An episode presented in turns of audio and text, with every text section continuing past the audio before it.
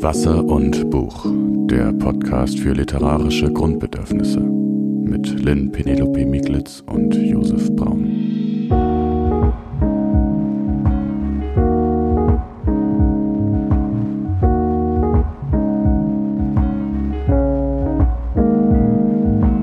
Hallo Josef, herzlich willkommen. Schön, dass du wieder hier bist. Josef Braun ist immer noch Autor und gerade auch mehr oder weniger Vollzeit in der Betreuung seines Sohnes. Und wir tauschen uns ja aus über Literatur. Das dachte ich mir, wäre vielleicht mal ein ganz guter Hinweis, jetzt wo wir in der eine Millionsten Folge angekommen sind. Hey Lynn, Lynn äh, sorgt bei uns dafür, dass alle Bescheid wissen, über was wir reden. Sie ist Schriftstellerin, Moderatorin, Literaturkritikerin und Podcasterin. Und ich freue mich ehrlich gesagt, dass wir es geschafft haben, heute wieder eine Folge aufzunehmen. Man ja. kann ja vielleicht mal kurz sagen, dass das momentan echt so eine Herausforderung darstellt. Ja. Irgendwie ist, man freut sich sehr drauf auf die Aufnahmen, ne? aber die irgendwie in den Tag reinzukriegen, ist schon eine richtige ähm, Herausforderung. Und deswegen ist das heute unsere, unsere kleine Ruheinsel im Alltag. Ja. Und wir werden uns mal ein paar Themen widmen, die wir gerade, ja, um die wir uns gerade sonst im Alltag vielleicht nicht so viel kümmern können. Ja. Und das ist ja auch das Schöne an diesem Podcast. Ähm, willst du noch mal ganz kurz vielleicht auf die letzte Folge zurückgehen, bevor wir dann ins neue Thema starten? Mhm, das können wir gern machen. Ähm, wir haben in der letzten Folge dann über ja, Inszenierung im weitesten Sinne gesprochen, wie sich Körper von AutorInnen im literarischen Feld bewegen, wie sie gesehen werden und wie sie sich darstellen, beziehungsweise wie sie dargestellt werden. Josef, bevor wir ähm, in die Folge starten, musst du mal. Ich habe ich hab eine Überraschung für mich, aber du weißt auch noch nichts davon und deswegen mach mal die Augen zu und streck mal deine Hand aus. Oha. Es ist nichts Lebendiges. Die Hand ist, die Hand ist ausgestreckt nach vorne. Ich hoffe, du hast saubere Finger. Ja, ja, ja. Ah, das ist ja herrlich. Das ist ja richtig herrlich. Herzlichen ja. Glückwunsch. Dankeschön. Also vielleicht sollten wir kurz sagen, was wir hier so sagen. Ne? Ich habe hier einen sehr ja, gar nicht so großes, aber sehr, sehr schönes, umso schöneres Buch, müsste man sagen, ähm, in der Hand. Von Lynn Penelope Miglitz, wie gesagt, Schriftstellerin, das hat genau. schon angekündigt. das heißt belegen. Abraum Schilfern. Es ist ihre zum Buch gewordene Masterarbeit. Mhm, genau. Und es ist wirklich, es ist, es ist perfekt gebunden. Also ja. auch vom, vom Ding. Ne? Also ich meine, ich habe das Buch schon vorab gelesen und es ist auch perfekt geschrieben, aber ähm, ich sage das jetzt deshalb auch ein bisschen, weil diese kleinen Bücher sind einfach so unfassbar praktisch. Ne? Das ja. ist so ungefähr die Größe von diesen, die man am Bahnhof oder so an diesen, in diesen Buchständern hat. Genau. Ne? So als Kleinausgabe. Ja, und das ist wirklich schön. Ich kann das ja mal kurz kontextualisieren. Also mein, ähm, wenn, wenn das, diese Folge erscheint, ist mein Buch erschienen und äh, zwar bei Trottoir Noir, einem kleinen Verlag aus Leipzig. Und die haben eine wunderbare Reihe, die heißt Skizzenbuchreihe. Und dort werden die Bücher in einem ganz kleinen Format gebunden und ähm, ganz wundervoll gestaltet. Und ich bin seit gestern Abend glückliche Besitzerin eines Belegexemplars, weil die Buchbinderei und die Druckerei nochmal richtig, richtig, richtig schnell gewesen sind und uns für die Veranstaltung, die ich moderiert habe gestern Abend, das ist natürlich jetzt keine Zeitangabe, die verlässlich ist, wenn man den Podcast hört, aber zu der Zeit der Aufnahme hier halte ich das Buch also noch nicht mal seit 24 Stunden in den Händen. Und ähm, ja, ich bin natürlich richtig, richtig glücklich. Zu Recht. Und wir werden das auf jeden Fall auch ähm, verlinken. Also wer will und jeder sollte, holt, euch, holt, holt, euch, holt euch die Bücher. Genau. Wir werden den Link auf jeden Fall zum Verlag wahrscheinlich dann, ne? Genau. Ähm, werden wir das auch unter diese Folge, denke ich mal, setzen. Ja, und ich meine, es tut mir auch leid, dass ich mich jetzt hier kurz so in den Vordergrund gemogelt habe, aber ehrlich gesagt, das ist mein erstes Buch. Ähm, ich, ähm, mein erster längerer Text. Und ich dachte mir, mit wem, wenn nicht mit dir, dann, kann ich dann das hier kurz Dann lass mich aber auch teilen. noch mal kurz journalistisch werden. Wie fühlt sich das denn an? Wie fühlt sich das denn an? es ist äh, vor allem sehr lustig. Ich hatte jetzt schon viele lustige Situationen, weil das Buch ist so neu, dass man es eigentlich noch nicht wirklich aufschlagen darf, weil die Bindung noch nicht trocken ist. die oh. müssen eigentlich erst mal 24 Stunden liegen. Vielleicht sind die 24 Stunden jetzt langsam rum. Aber ja. Es fühlte sich sehr stabil an. ja, ich hoffe, also. dass es jetzt nicht auseinanderfällt. Gut, aber ähm, Rückblick äh, hin oder her, kurze Buchankündigung hin oder her. Lass uns doch in die Folge starten. Sehr gerne. Dann, äh, das ist jetzt meine Aufgabe, ne? Ja, ich glaube schon. Ja, okay. Ich habe nichts vorbereitet. Also, dann, dann starte ich direkt. Also wir haben den Körper als Politikfeld heute. Ähm, wir können sagen, dass wir in den ersten Folgen haben wir uns ja damit beschäftigt, vor allem mit Autoren, Autorinnen, mit dem Schreiben und wie Körper da eben zusammenhängen. Das heißt, wir wollen heute ähm, den Körper auch noch mal ein bisschen aus einer sozusagen ein bisschen aus dieser literarischen Perspektive weggehen, weil natürlich Körper jetzt nicht nur die Körper von schreibenden Personen sind, sondern es ja. ist ja ein viel weiteres Feld.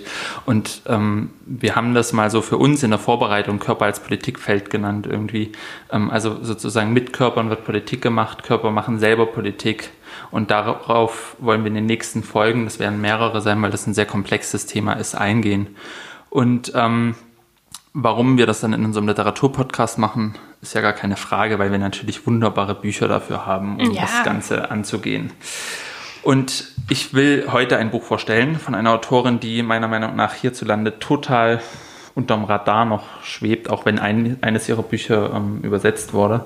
Aber insgesamt sozusagen für den, für die, den Impact, wenn man das mal so sagen will, den sie in der englischsprachigen Welt hat, ist sie ähm, hierzulande total unterm Radar. Und deswegen freut mich das heute ein Buch vorstellen zu können von ihr. Ähm, sie heißt Olivia Lang, ist eine Britin und ähm, das Buch, über das wir heute reden wollen, oder ja, dessen Struktur wir sozusagen nehmen auch für diese Folge, heißt Everybody, a Book About Freedom und ähm, ist bisher eben nur auf Englisch erschienen. Vielleicht so zwei, drei biografische Daten, damit wir uns so ein bisschen vorstellen können, wer Olivia Lang ist. Sie ist 1977 geboren, ähm, und hat eine ziemlich interessante Kindheit verbracht, weil ihre Eltern haben sich scheiden lassen im England der Thatcher-Ära. Ähm, also in einem sehr, ja, nicht so sozial gesehen, nicht so schönen England.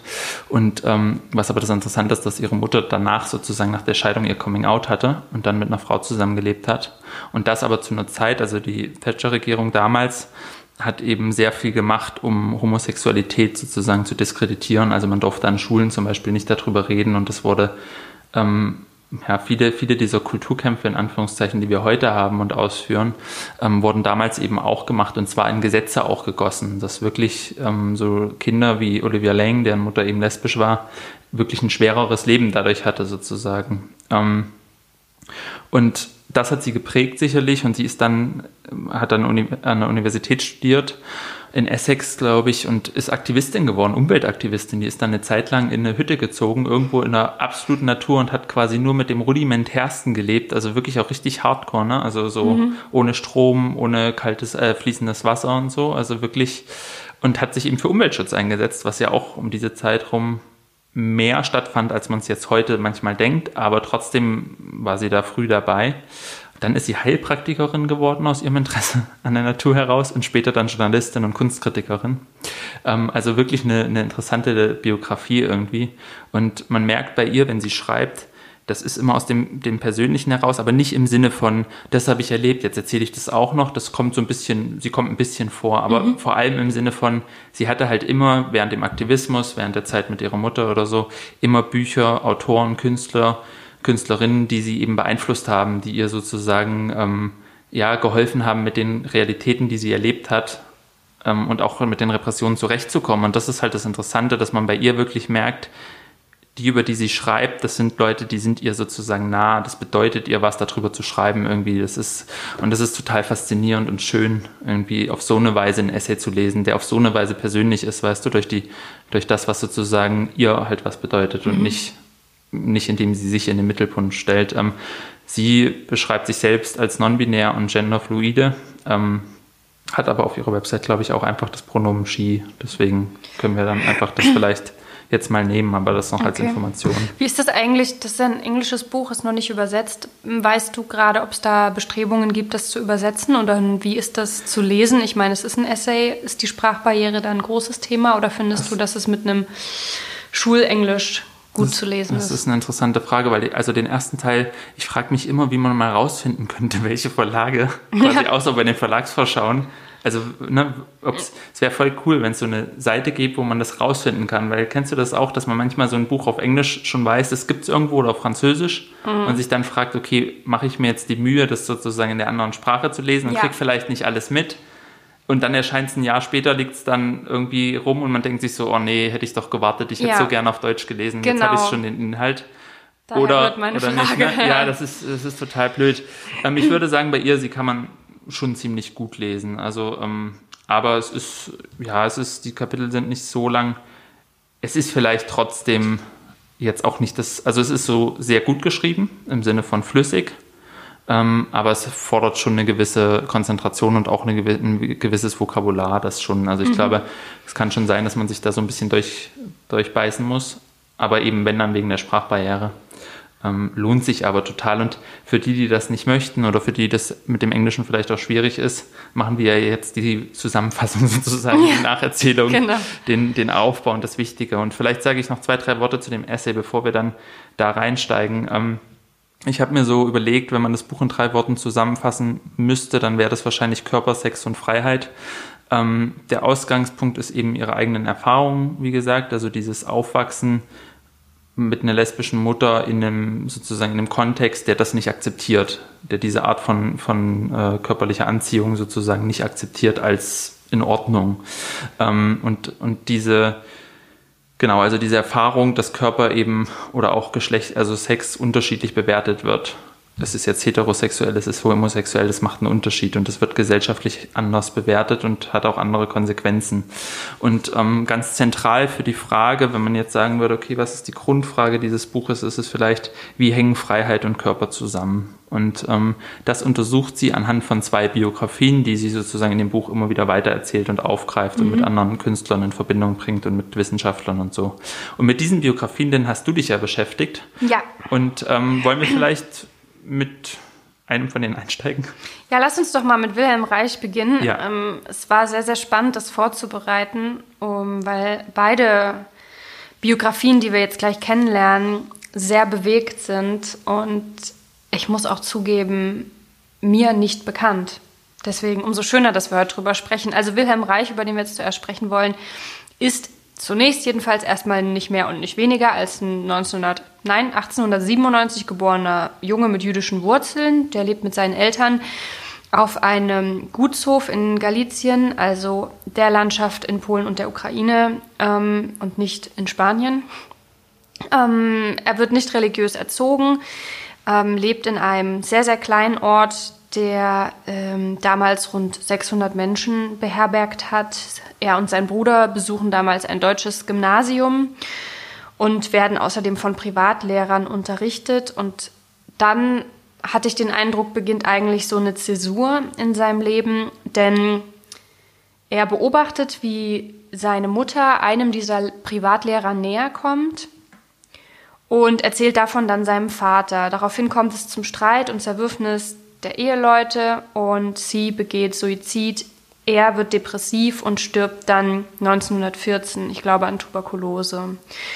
Ähm, du meinst jetzt den Vater? Der ne? Vater, genau. Ja. Wilhelm Reich, der übernimmt dann, man kann sich das vorstellen, ziemlich traumatisiert den Hof, den er dann mit Beginn des Ersten Weltkriegs, also kurze Zeit später, schon abgeben muss und er tritt der Armee bei. Und ich würde jetzt mal kurz zu diesen reinen Fakten noch eine etwas tiefergehende Einschätzung der Situation äh, liefern, ähm, die ich einer Dissertationsschrift entnehme, und zwar der Dissertationsschrift eines Pfarrers mit Namen Michael Lüttke, ähm, der damals unter dem Titel Wachstum der Gestalttherapie und Jesu Saat im Acker der Welt, ähm, Psychotherapie als Selbsthilfe, ähm, in den 90er Jahren geschrieben hat, dass äh, die Brüder Bruderrivalen gewesen sind. Also so eine kleine Kain- und Abel-Geschichte daraus gemacht, dass ähm, Reich nicht mit den ukrainischen Bauern und den jüdischen Kindern spielen darf, dass der Vater ein brutaler, jähzorniger Patriarch ist gegenüber den Knechten und der Familie, dass er eifersüchtig ist und ähm, dass Reich seinen eigenen Vater verleugnet und bekämpft und seine Mutter vergöttert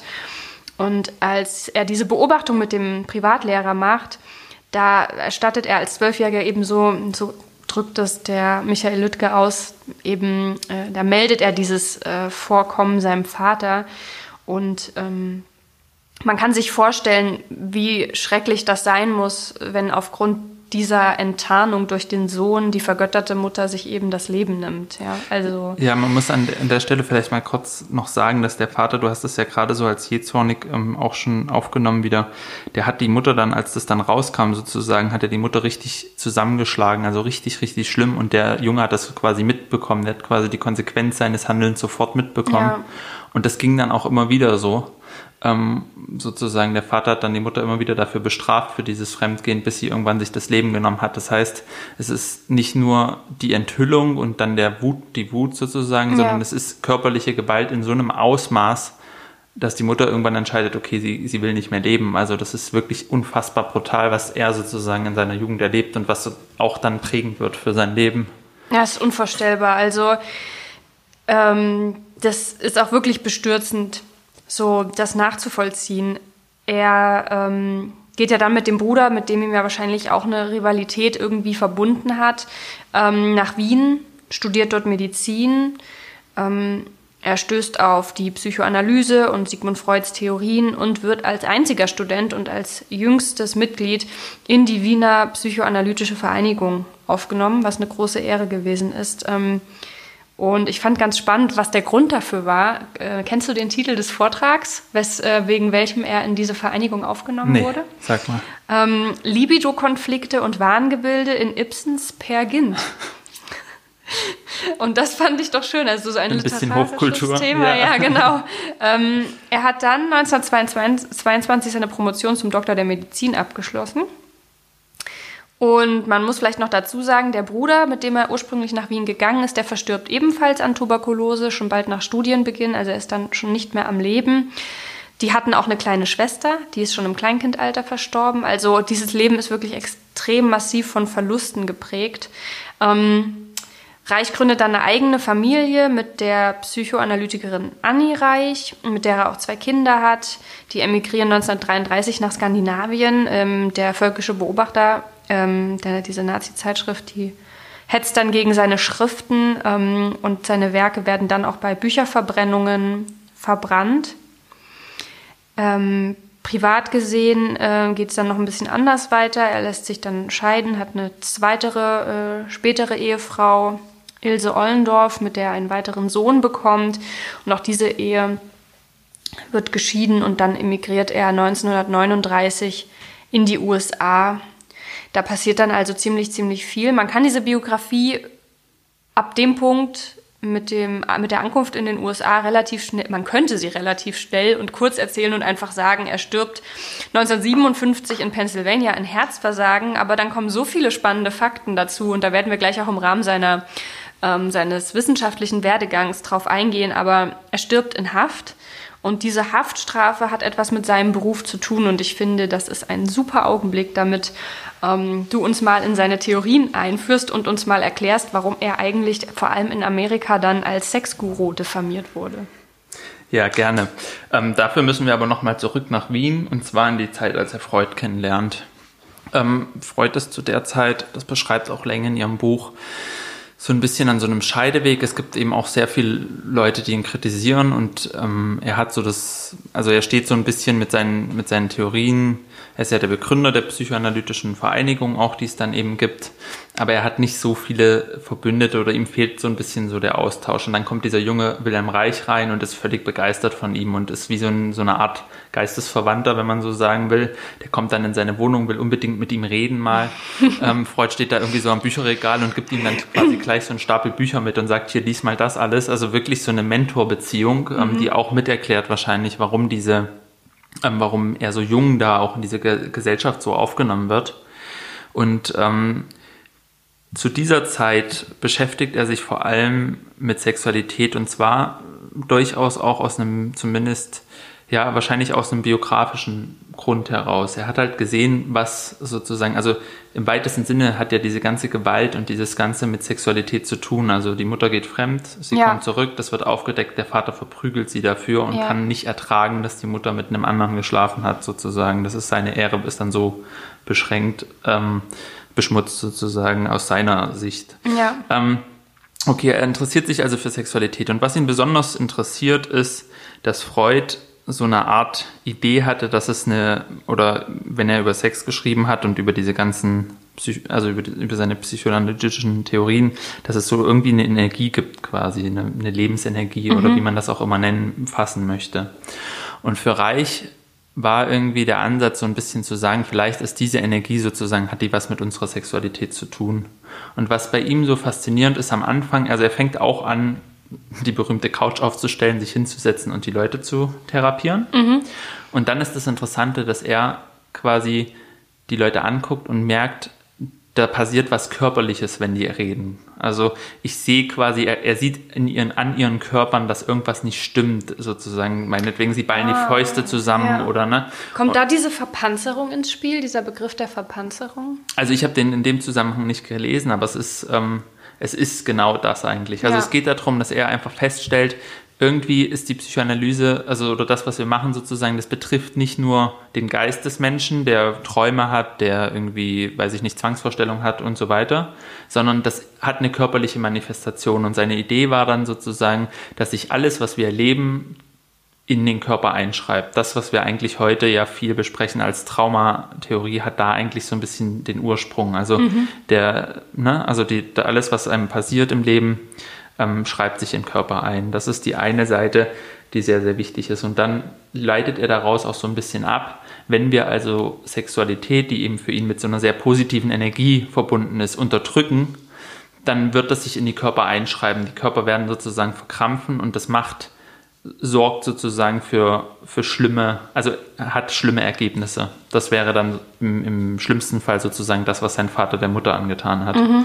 Dieses, ne, dass, dass, dass es keine Freiheit gibt irgendwie in der Sexualität und dass aber durch diese Beschränkung der Freiheit das auch in die Körper reingeht, die Körper verknöchern werden sozusagen ja fast vielleicht seelenlos oder vielleicht ist das der falsche Begriff, aber sie werden auf jeden Fall, ähm, könnte man sagen, dadurch ja einfach unfreier und das kann halt als Konsequenz haben, dass sie hm. auch aggressiver werden ja. oder sich, dass sich das eben negativ äußert, als so eine Art negative ähm, Dings, die Energie, die dann in die Welt getragen wird, wenn man das so will. Ich hatte auch den Eindruck, dass das Individuum total äh, empfindungsunfähig wird durch diese genau, Verpanzerung ja. und diese Verknöcherung und mhm, Verspannungen. Mhm, und es ist ganz interessant. Mich hat das sehr interessiert, nur von den Schlagworten her, die ich dann so gelesen habe. Und dann habe ich das mal bei YouTube eingegeben, weil ich dachte, muss doch irgendjemand mal irgendwo erklären. Aber tatsächlich findet man dann nur so ein paar, mh, mm, ja, so bisschen esoterisch ja, angehauchte ja, ja. Ähm, Therapievideos mhm. von Leuten, die dann erzählen, wie man Ganzkörperorgasmen haben mhm, kann. Mhm. Ähm, wahrscheinlich hat das dann auch was mit seinem Ruf so ein bisschen zu tun. Jetzt kommt schon wieder der Krankenwagen. Vielleicht ist an dieser Stelle auch mal kurz anzumerken, falls meine Stimme ähm, nicht so glasklar klingt wie Josefs, dann liegt es an dem Kabel, das uns kaputt gegangen ist und das wir austauschen werden beim nächsten Mal. Ich habe einen leichten Standortvorteil heute. Ja, ja ähm, total. Ich glaube, man kann sich das vielleicht so, so ganz grob mal vorstellen. Es gab ja generell diese, ähm, die mit der, mit der Industrialisierung schon die Vorstellung, dass der Mensch so ein bisschen den Bezug zur Natur verliert und das Eigentliche verliert, ne? Und die Menschen quasi nur noch mhm. so Maschinen werden, die arbeiten, schlafen gehen, arbeiten, Geld ansammeln und so weiter. Und das ist sozusagen auf einer anderen Ebene auch diese Idee, dass der Mensch sich sozusagen verliert, den Zugang zu sich verliert, weil er alles, was, was körperlich ihn befreien würde und was sozusagen ihn mit der Welt verbinden würde, unterdrückt. Und diese ja. ganzen gesellschaftlichen Moralvorstellungen. Und da war Reich eben auch, das ist interessant, der war für die Frauenbewegung auch sehr wichtig, als Denker mhm. einfach, weil er eben immer die Frauen sozusagen mitgedacht hat. Also nicht als irgendwie ähm, quasi dann, ja, die, die werden dann irgendwie auch, sondern wirklich mit seiner Mutter vor Augen sozusagen dieses, was wird da auch den Frauen angetan in so einer, in so einer Unterdrückung, in so einer Gesellschaft, ne, den, den Körpern der Frauen auch. Ja. Ähm, und jedenfalls entwickelt er diese Ideen weiter und biografisch kann man dann vielleicht noch kurz erzählen, dass er eben kommt schon der nächste Krankenwagen. Ist was los heute? Okay, es ist Action in Leipzig heute. Ähm, genau, also er ist äh, anders als Freud beschäftigt er sich eben auch mit Politik und macht so ein, arbeitet in einem Arbeit. Josef also, ist eine Feuerwehr, ich glaube, das ist. ist äh, Feuerwehr, ja. ja. Aber wir, also sollte es hier brennen, dann werden wir den Podcast abbrechen. Aber solange wir noch nicht abbrechen, brennt es ja noch nicht. Das Institut steht weiter. Und ähm, Reich ist weiter in Wien und in Wien gründet er so ein, ja, so ein wie so eine Art ambulante Praxis für Leute aus der Arbeiterschicht. Und da sieht er eben diese ganzen Konflikte, die er beschreibt, nochmal viel, viel stärker und sieht eben auch, das ist auch was Strukturelles. Das sind sozusagen, weil das ist so, das unterscheidet ihn und wird ihn dann auch von Freud so ein bisschen wegführen dass er sagt, wir können nicht einfach nur einen Menschen die ganze Zeit angucken. Das alleine reicht nicht. Seine Psyche uns zu untersuchen und sozusagen alles aus ihm abzuleiten und zu sagen, okay, du hast die Träume, du hast vielleicht den Vater gehabt, die Mutter, das wird dann so und ne, wir behandeln dich jetzt, ja. wir hören dir zu. Das reicht nicht. Es spielt ja die Gesellschaft mit rein in diese ganzen Themen. Und der engagierte sich dann ziemlich stark gesellschaftlich, was ihn halt auch sehr zur Zielscheibe der Nazis machte. Und diese psychoanalytische Vereinigung die Freud damit begründet hatte, die versuchte quasi mit den Nazis sich so ein bisschen zu arrangieren, im Sinne von, wir wollen halt keinen Ärger, also ja. ne, sind wir. Und das wollte er partout nicht.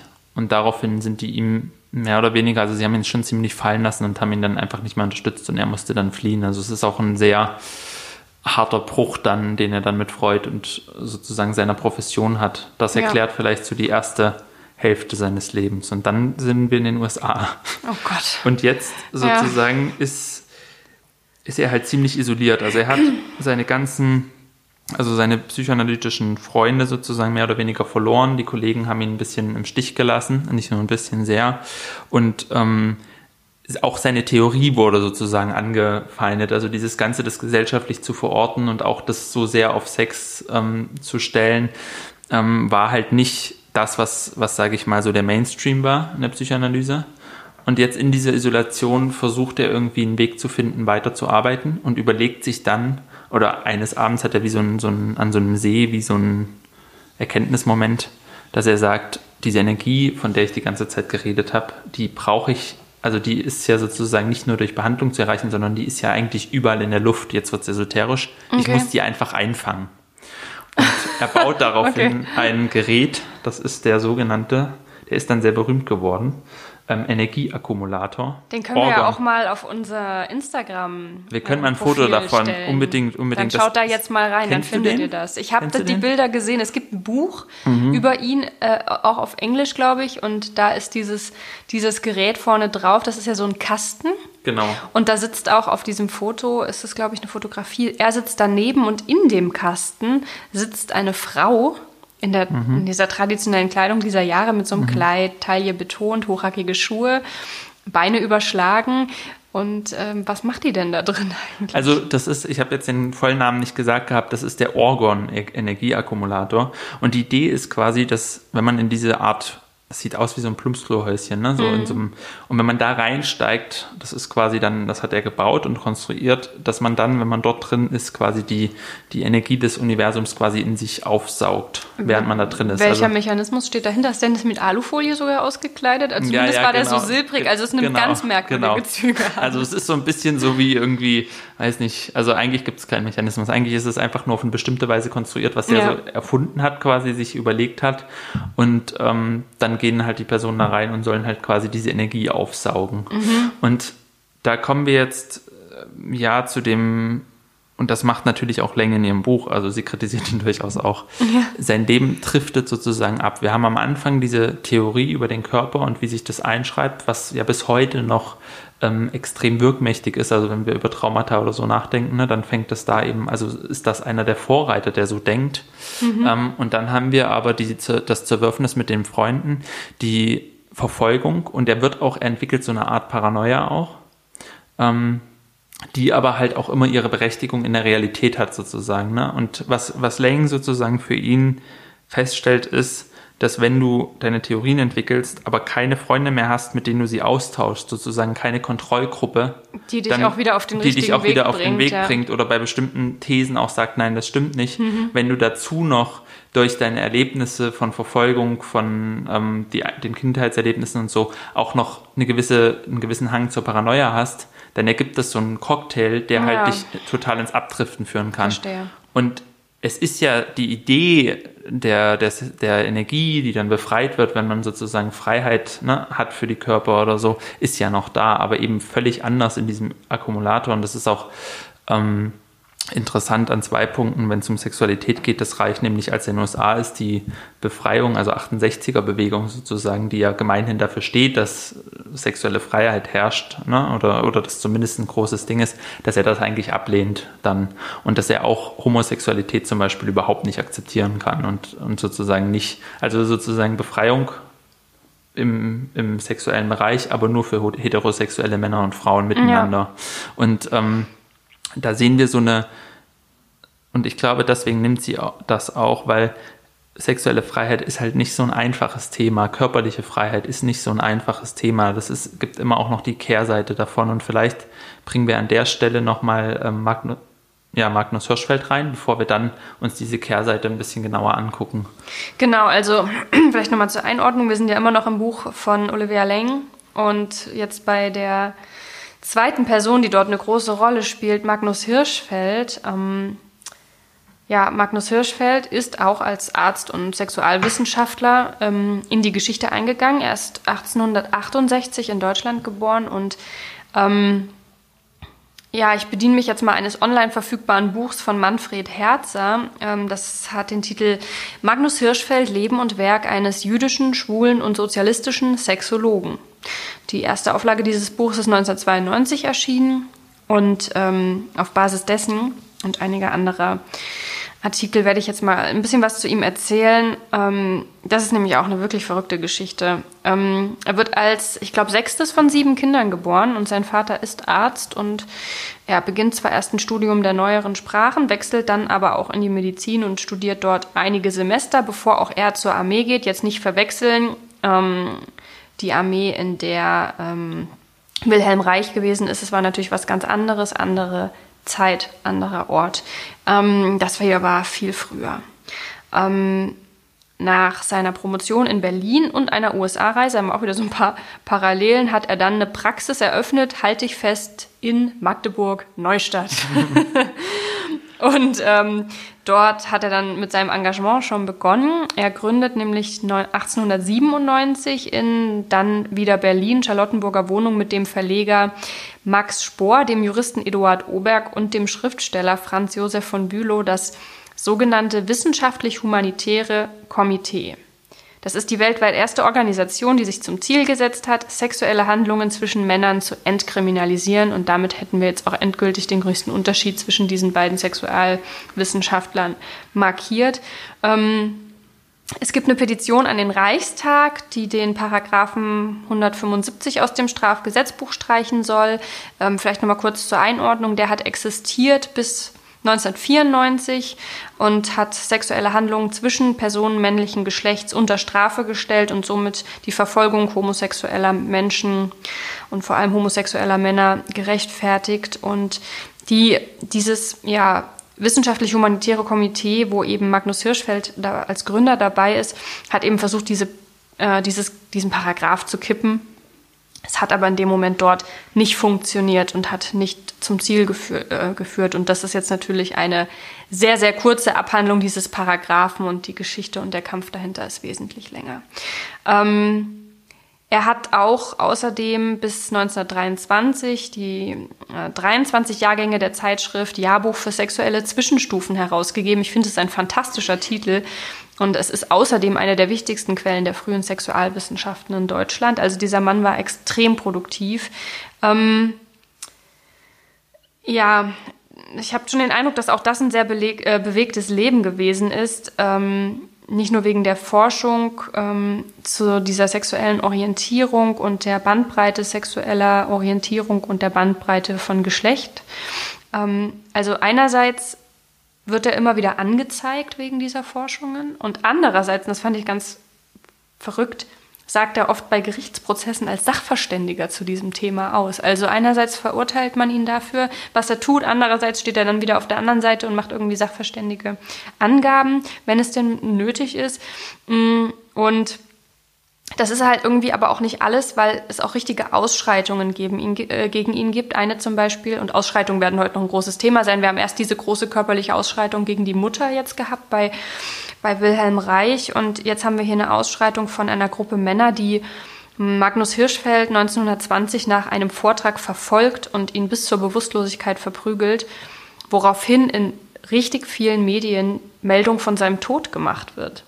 Und ähm, kleine Parallele zu uns.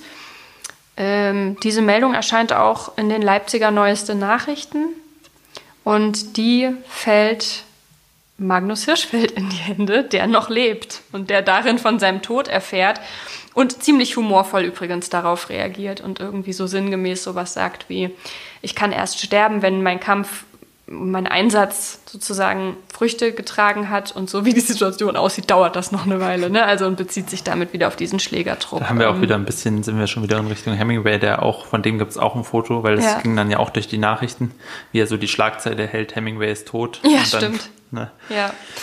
Ähm, es ist insgesamt, also dass er den Humor bewahrt hat, wow, weil es ist insgesamt auch für ihn keine gute Zeit. Die Nationalsozialisten bedrängen auch ihn. Er reist durch Russland und die USA, Nordamerika und Asien und hält dort überall Vorträge und ist ein sehr gern gesehener Gast, aber er muss eben im Exil bleiben, um sich und seinen Körper zu schützen. Ähm, vielleicht noch ein bisschen was zu seinem Privatleben, da haben wir jetzt noch nicht viel drüber erfahren. Er hat langjährige Beziehungen mit Karl Giese, das ist äh, der ähm, Leiter des äh, Instituts für Sexualwissenschaften in Berlin und ähm, hat gleichermaßen eine langjährige Beziehung zu dem jungen chinesischen Arzt äh, Li Shitong und diese beiden Beziehungen hat auch bis zu seinem Tod geführt. Er ist dann 1935 am Tag seiner Geburt in Nizza gestorben. Und ähm, übrigens ähm, Rosa von Braunheim, also dieser Regisseur, äh, Aktivist und Autor, der 1921 hier bei uns in Leipzig ähm, die vom Deutschen Literatur ausgerichtete Poetikvorlesung gehalten hat. 2021, Ja, zweite habe ich doch gesagt. 1921. Wirklich? Ja. Gut, dass Aber wir hier ja, auch interessant gewesen. Also, ja, der gut, ist dass noch am Leben, der.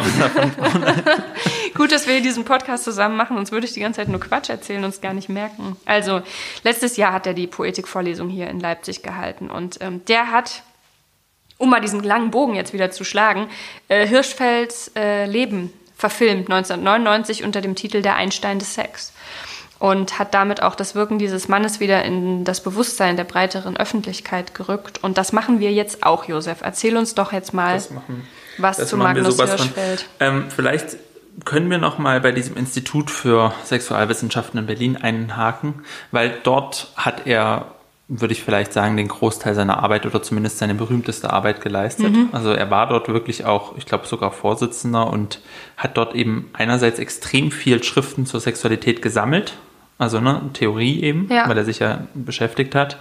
Es war aber auch eine der ersten weltweit Beratungsstellen für Sexualität, wo du halt hinkommen konntest, wenn du dich gefragt hast, wie verhüte ich zum Beispiel. Ne? Das, was vielleicht heute so Stellen wie Pro Familia machen oder sowas, hat er eben auch gemacht. Er hat aber gleichzeitig eben auch geforscht. Und ähm, das heißt, dieses Institut für Sexualwissenschaften ist zu einem Zeitpunkt, als die Gesellschaft eigentlich mit diesen Themen noch, noch lange nicht so umgeht wie jetzt heute, ähm, wirklich ein absolutes Unikat eigentlich an sich. Also es gibt ganz wenige Orte zu der Zeit, wir reden jetzt so 1900, Anfang, Anfang des 20. Jahrhunderts, ähm, die sich so intensiv mit Sexualität auseinandersetzen. Und was bei ihm vielleicht, also wenn man jetzt bei Reich sagt, okay, er war Psychoanalytiker, der, der die Sexualität, die Freiheit der Körper als ähm, eine, eine notwendige Voraussetzung vielleicht für einen gesunden, für ein gesundes Leben ähm, und einen gesunden Körper gesehen hat und sozusagen die Unterdrückung ähm, der Freiheit und der Sexualität als ja, Ausgangspunkt für einen kranken Körper und für einen kranken Geist. Das ist ja trotzdem sozusagen sich die Sexualität in eine gewisse ähm, Theorie auch irgendwie reinbringen. Ne? Und Ja. Hirschfeld hat quasi gesagt, okay, Homosexualität kann nichts Schlechtes sein, es ist sozusagen was Menschliches und ich gucke mir jetzt an, was für Arten von Sexualität gibt's denn, wie lieben die Leute? Also er hat Leute befragt nach ihrem Liebesleben und so und wollte sozusagen eher so empirisch daran, also er hat nicht eine Theorie, eine große erstmal entwickelt, sondern einfach geguckt, was erzählen ihm die Leute. Und da gibt's eigentlich die ganze Bandbreite, was wir heute immer noch haben, was wir aber eben nicht vergessen dürfen, dass es das immer schon gab. Also Transvestiten zum Beispiel, ähm, auch Menschen mit verschiedenen Sexualpraktiken eben, wo auch Gewalt eine Rolle spielt, aber eben in bestimmten Rahmen. Also das Ja, so eine konsensuelle Gewalt. genau. Ähm, oder eben auch nicht konsensuell, aber dann hat er das eben auch mitgekriegt. Ne? Also dann sozusagen haben ihm Leute davon erzählt.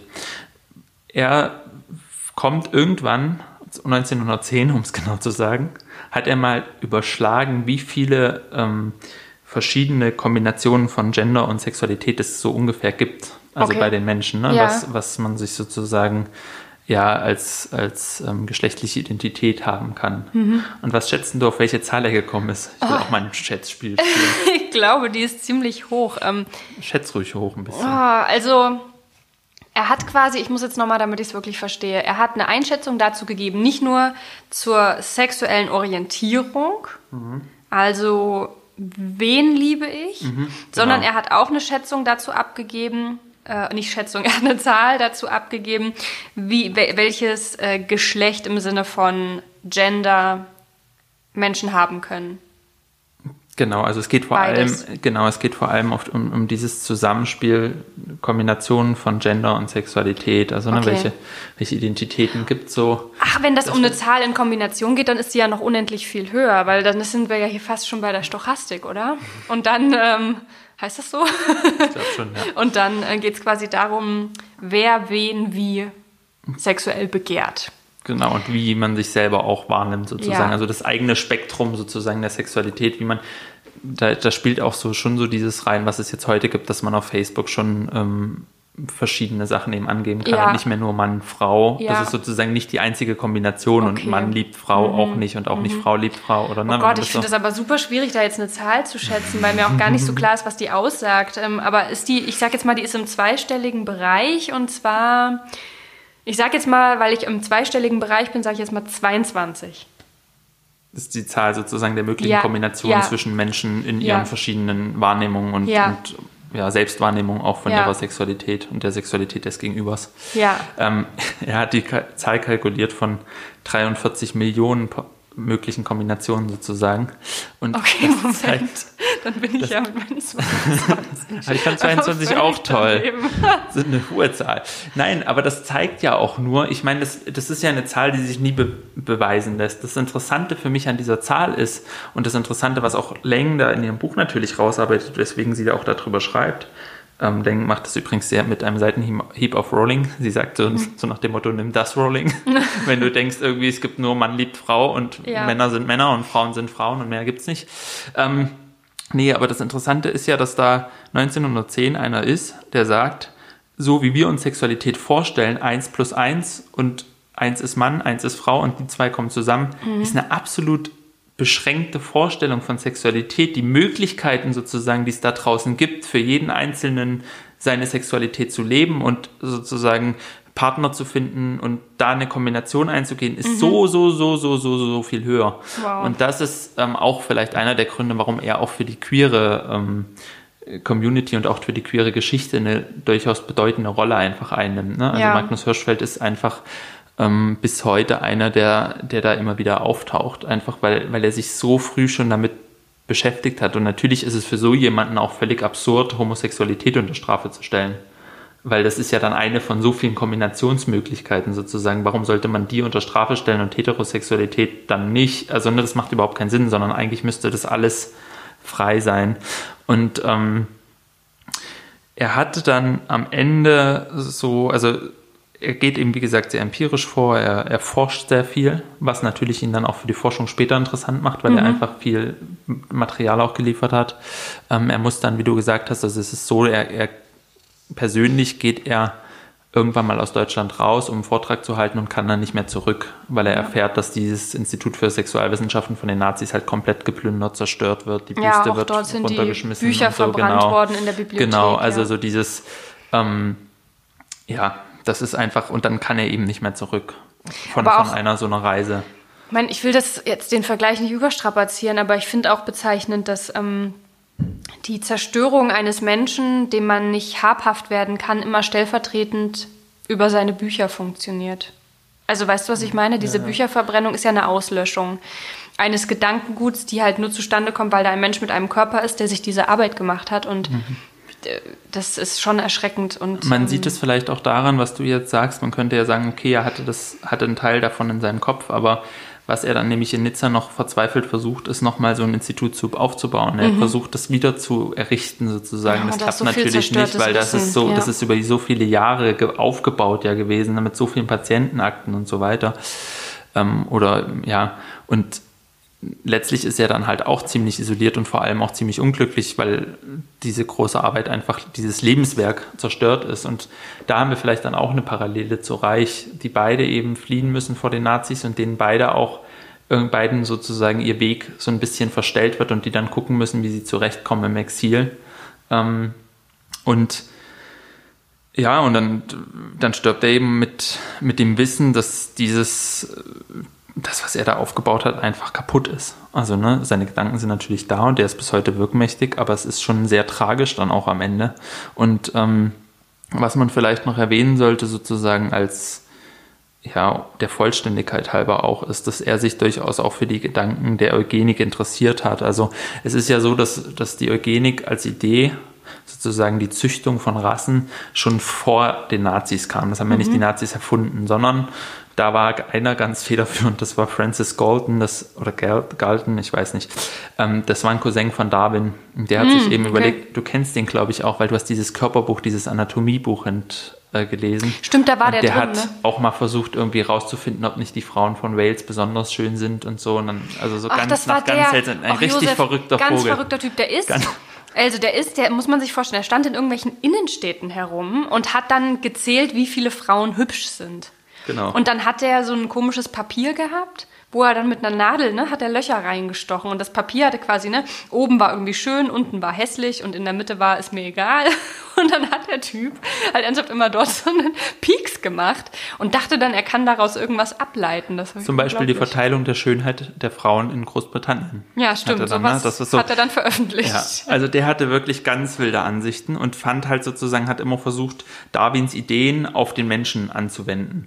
Und er war aber halt einer von vielen Wissenschaftlern, die gedacht haben, vielleicht können wir ja die, die menschliche Rasse sozusagen insgesamt auch verbessern. Also Ja. und von und ähm, Magnus Hirschfeld hat sich halt für so eine, also interessiert, er hat nichts gemacht, aber er hat sich interessiert für so eine Art von, oder da zumindest auch Vorträge gehalten für so eine Art von Wohlfahrtseugenik, wenn man das so sagen kann. Ich meine, es klingt nach der Nazi-Zeit extrem brutal und ist es ja auch, aber einfach als Gedankenkonstrukt war das quasi, wenn's, wenn wir sozusagen durch ähm, zum Beispiel Sterilisation oder Verhütung verhindern können, dass Menschen sich fortpflanzen, die schon eine schwere Krankheit haben oder so, dann können wir bestimmte Krankheiten quasi besser in den Griff kriegen oder bei bestimmten Menschen dafür sorgen, dass sie es gar nicht erst, dass das Leiden, was ein Mensch hat, nicht an den nächsten Ja. weitergegeben wird. Aber wie unglaublich gruselig diese Es Vorstellung ist, ist, einfach. es ist unfassbar gruselig und das Interessante ist, dass er zum Beispiel sich überlegt hat, dass Transvestiten vielleicht keine Kinder bekommen sollten, damit sie sozusagen diese dann doch auch für ihn eine gewisse Schädigung oder so nicht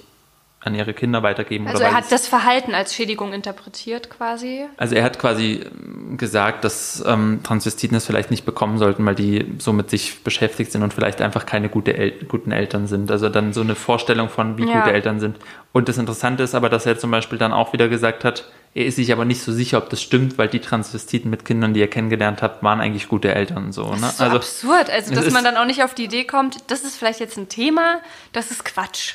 Also, Äh, ne, so, weißt du, was ich total- meine? Das sind so total. talentierte Leute, die so viele wichtige Ja. Sachen gemacht Ja. haben und dann findet man irgendwo immer so einen Bullshit irgendwo noch. Total. Und ich, was ich daran auch sehr interessant finde, und das bringt uns dann zu unserem nächsten sozusagen, zu der Kehrseite von dieser Befreiungsidee oder Sex, sexuellen Freiheit. Mm, Wir haben hier zwei Biografien, die erstmal ja sehr in, in vielen Punkten sehr, sehr positiv sind und trotzdem ist es fällt es beiden schwer, sage ich mal, wenn man es so, wenn man so in der Rückschau be betrachtet, ähm, das ganz sauber zu halten, in Anführungszeichen. Ja, weißt du, ja. es bleibt eben nicht bei der körperlichen Freiheit, sondern, was man ja auch über Reich persönlich sagen muss, der hat ja dann seine Frau später, also der wurde dann ja selber paranoid, Mhm. ist immer auf so Erkundungstouren gegangen und so und ähm, wurde ja für seinen Orgonakkumulator, das hattest du erzählt, ins Gefängnis gesteckt, aber vor allem hat er dann eben auch angefangen, seine Frau zu verprügeln und mit ist seinem Kind sozusagen, also da hat sich dann auch die Geschichte wiederholt und ähm, da würde ich jetzt vielleicht einfach einen Satz mal sagen, den, den ich übersetzt habe, weil ich mag nicht Englisch vorlesen, Ja. den Olivia Lane geschrieben hat. Ähm, sexuelle Freiheit ist keine so an, eindeutige Angelegenheit, wie wir es uns gerne vorstellen. Sie teilt sich eine Grenze mit Gewalt und Missbrauch. Und das fand ich so interessant. Also ich fand dieses Bild der Grenze so extrem schön, weil ähm, es bleibt eben, also sozusagen, es gibt immer diese Kehrseite irgendwie, es gibt immer dieses, es kann immer ins andere umschlagen. Und das haben wir bei bei sozusagen sowohl in den Biografien von Hirschfeld und von Reich, Ja. die sozusagen für ihre Ideen angefeindet werden, die ja mit Sexualität zu tun haben, die aber auch, sage ich mal, für ihre Sexualität auch teilweise ja angefeindet werden. Ne? Also Reich macht eben diese häusliche Gewalterfahrung und ähm, Auf beiden Seiten finde ich beiden auch Seiten, erstaunlich. genau, also ja. Mhm. er ist sozusagen Täter und Opfer beides. Und ähm, Hirschfeld macht ja die Erfahrung, dass er auch für seine Homosexualität mit angegriffen wird. Also es ist Genau. ja nicht nur, sage ich mal, seine Forschung, sondern es ist ja schon auch, wer er ist und, Ja. und was seine Sexualität ist. Und hat eben auch dann wieder dieses Interesse für Eugenik und Züchtung, die sozusagen, was ja eine sehr düstere Seite, hast du ja auch schon gesagt, von Sexualität oder von der Vorstellung ne, mit Sexualität zu tun hat irgendwie. Das heißt, da haben wir diese Grenze, dieses, dieses immer, es besteht eben immer die Möglichkeit, dass so eine, also diese Freiheit ist einfach nie einfach dieses total Schöne, nach dem wir alle streben können. Und für mich war das auch nochmal so eindeutig, ich weiß nicht, das ist halt ein sehr plastisches Bild einfach, aber diese Hippie-Generation, die dann so, weiß ich nicht, die treffen sich, dann haben sie alle Sex und alles ist toll und alle sind angeblich so frei miteinander. Und dann kommen ja am Ende dieser Hippie-Bewegung kommt ja dann Charles Manson, der diese Sekte um sich schart und Äh, lauter Leute in den um. 68ern Ja, genau, ja. genau, 68er, ja. Ja. Also so dieses, wo man auch wieder sieht, wo dieser Traum von Freiheit und von jetzt ist es egal, wir werfen die Schranken nieder, wir sind einfach Körper, die miteinander interagieren und wir, Ja. wir lassen dieses Ganze, endet in so einer Katastrophe und ich glaube, das ist nicht, man könnte natürlich sagen, es ist nur Zufall, aber das glaube ich nicht, sondern ich glaube, das ist halt das, was auch Leng in ihrem Buch hier stark macht. Es gibt immer diese Kehrseite auch. Ja. Ähm, und auf die wollen wir jetzt noch ein bisschen leider zu sprechen kommen. Ich finde es ganz auch spannend, vielleicht können, äh, ganz spannend, vielleicht können wir das mal kurz auch vorwegnehmen. Wir werden ja auch noch Folgen aufnehmen, wo wir uns literarische Beispiele angucken zu diesen ganzen Überlegungen. Und auch da, m, ich, ich, ich, ich sehe das jetzt schon so vor mir, wird diese Grenze extrem weit verschoben in jede Richtung und sehr, sehr deutlich. Also da werden wir uns dann auch noch mal mit älteren und neueren bis äh, neu erschienenen Büchern mit befassen. Ja, Literatur gibt uns quasi die Zeugenschaften von Menschen, die beides erlebt haben, ne? Ja. die die Befreiung vielleicht erlebt haben in bestimmten Momenten, aber eben auch die Kehrseite davon. Und ähm, ich meine, ganz ehrlich, wenn man sich mal überlegt, so die meisten, würde ich jetzt mal sagen, dieses, also zumindest historisch gesehen ist es doch wahrscheinlich so, dass ohne Bücher wir kaum Bescheid wüssten darüber, wie ähm, vor allem eben leider oft Frauen oder Menschen, die eben eine andere Sexualität für sich beansprucht haben, ähm, ja, wie die körperlich zugerichtet wurden, Mhm. kann man sagen. Das haben wir doch eigentlich aus Büchern. Das ist ja nicht aus Patientenakten in der Regel. oder Ja, so, wenn's und man, ja wird, und man ne? muss auch sagen, diese ganzen Fachtexte, wir haben jetzt hier über Reich und Hirschfeld gesprochen, die, die schreiben natürlich auch Bücher. Aber ich habe da versucht, mich mal reinzulesen. Das ist unverständlich für mich jetzt. Nicht nachvollziehbar, es ist extrem aufwendig, ich kann schwer was mitnehmen und gerade wenn dann so auch äh, Essays geschrieben werden, wie jetzt der von Olivia Lane, dann merkt man da noch mal einiges mehr und wir kommen, was so Zurichtung von Körpern ist ein gutes Stichwort. Wir werden da auch gleich noch mal, glaube ich, drauf zu sprechen kommen. Ähm, weil das ist wirklich erschreckend. Was es am Ende, ähm, diese, diese, diese Untersuchung der Körper und die Einordnung von körperlichen Vorlieben und körperlicher Erscheinung, was das am Ende mit den Körpern macht, die so beurteilt werden. Ich frage mich gerade, ob wir nicht einfach da direkt konkret mal einsteigen Ja. sollten, um klarzumachen, ähm, was eben diese andere Seite sein kann, ne? von dem Gedanken des, des freien Körpers sozusagen, der sich in so einer ideal-utopischen Welt ähm, frei bewegen kann und jeder kann mit jedem, Ja. also jede, alle Möglichkeiten von Sexualität sind gegeben. Ähm, aber was ist die Realität und was ist sozusagen die gewalttätige Seite, die auch mit Sexualität zu tun hat oder mit Körpern? Und willst du uns da vielleicht einfach mal Beispiele geben? Ich habe zwei mitgebracht. Einmal ähm, möchte ich kurz über Kim de Lorison sprechen, der gerade, ähm, ein Name, der gerade in aller Munde ist. Ähm, das ist, äh, also Kim de Lorison ist ebenfalls ähm, jemand, der nicht binär ist, äh, geschlechterfluid ist. Ähm, Kim wurde 2022, also in diesem Jahr erst vor ganz kurzem, mit einem Roman für den Deutschen Buchpreis ausgezeichnet. Es ist ein autofiktionaler Roman mit dem Titel Blutbuch. Und dieser ähm, ja, in der Schweiz äh, geborene Autor, der sucht quasi eine Sprache für diesen nicht-binären Körper. Weil wir merken das ja im Deutschen auch ganz, ganz stark. Wir haben er und sie und das. Das wird auch gleich nochmal eine Rolle spielen, das, das. Oder das es. Und ähm, wir können rein sprachlich schon mal gar nicht ausdrücken, was wissenschaftlich ja schon belegt ist. Also wir haben natürlich in der Sprache ähm, spielt es nochmal eine andere Rolle, dass wir ähm, der und die benutzen, weil es einfach eine Grammati ein grammatikalisches Geschlecht gibt, ähm, das nichts über das Geschlecht des Bezeichneten aussagt. Bestes Beispiel das Mädchen. Ähm, wobei auch immer wieder geforscht wird von Linguistinnen und SprachwissenschaftlerInnen, ob es nicht doch Zusammenhänge da gibt. Und ähm, wie dem auch sei, Kim de Lorison, der hat eben in diesem Blutbuch, über das wir auch an, an einem anderen Folge dann noch sprechen werden, ähm, eben versucht dafür eine Sprache zu finden, verhandelt auch Familiengeschichte, Traumata und eben Körper. Er hat äh, Germanistik, Film- und Theaterwissenschaften studiert und am Literaturinstitut in Biel, also so viel erstmal zur Person. Ähm, diese Auszeichnung mit dem Deutschen Buchpreis ist ähm, erstmal eine tolle Nachricht gewesen und sie hat aber einiges nach sich gezogen, was uns nach den Biografien von Reich und Hirschfeld jetzt wahrscheinlich nicht sonderlich überraschen, aber nicht weniger bestürzen wird. Also erstmal äh, ist das Phänomen eingetreten, dass irgendwie Unbekannte unter dem Buch, das man eben auch bei, äh, bei Amazon zum Beispiel kaufen kann, dauernd ähm, Ein-Sterne-Bewertungen hinterlassen, um eben diesen Text zu diffamieren und irgendwie in diesen Rankings und was da alles eine Rolle spielt, eben äh, schlecht dastehen zu lassen. Und nicht nur sein Werk wird eben auf diese Art und Weise diffamiert, sondern er enthält auch, erhält auch ganz konkret Bedrohungen, musste auf der Messe dann mit ähm, Personenschutz quasi begleitet werden. Und ähm, das klingt immer so abstrakt, dass jemand Personenschutz braucht oder Drohungen erhält, aber er hat einen ganz, ganz, ganz, ganz tollen Essay geschrieben, der in der Neuen Züricher Zeitung erschienen ist, jetzt am 25.10. kann das sein? Ähm, das kann sein, ich glaube, nee, am 19.10. schon, das war das Abrufdatum von gestern, genau. Und ähm, in diesem Essay wendet er sich an zwei Männer, ähm, stellvertretend für die vielen Männer, von denen er tagtäglich auf die eine oder andere Weise angegriffen wird.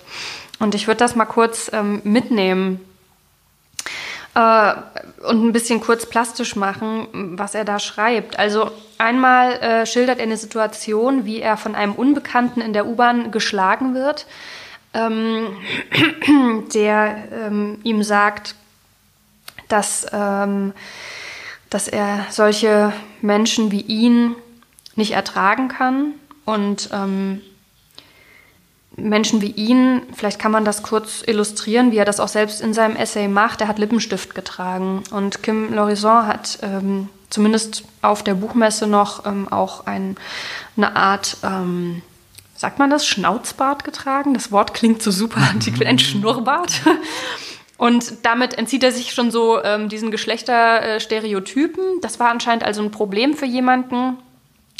Und die andere, der andere Angriff, den er ähm, schildert, ist der von Bundesrat Ueli Maurer, der ähm, über ihn oder nicht über ihn konkret, aber er sagt ähm, in seiner äh, Rede, vielleicht haben das manche mitbekommen, wobei er eben auch wenig drüber geschrieben wurde, aber dass er als Nachfolger ein er oder sie möchte, solange es nur kein es ist. Also hier taucht dieses es wieder auf und das ist hier in diesem Fall eindeutig auch beleidigend gemeint. Es geht jetzt hier nicht darum, die Sprache auszuloten und eine Bezeichnung zu finden, sondern hier wird jemand abgewertet. Und ähm, ich will mal kurz ähm, ein paar Stellen aus diesem Essay vorlesen. Also die kleine Vorgeschichte kennt ihr jetzt schon.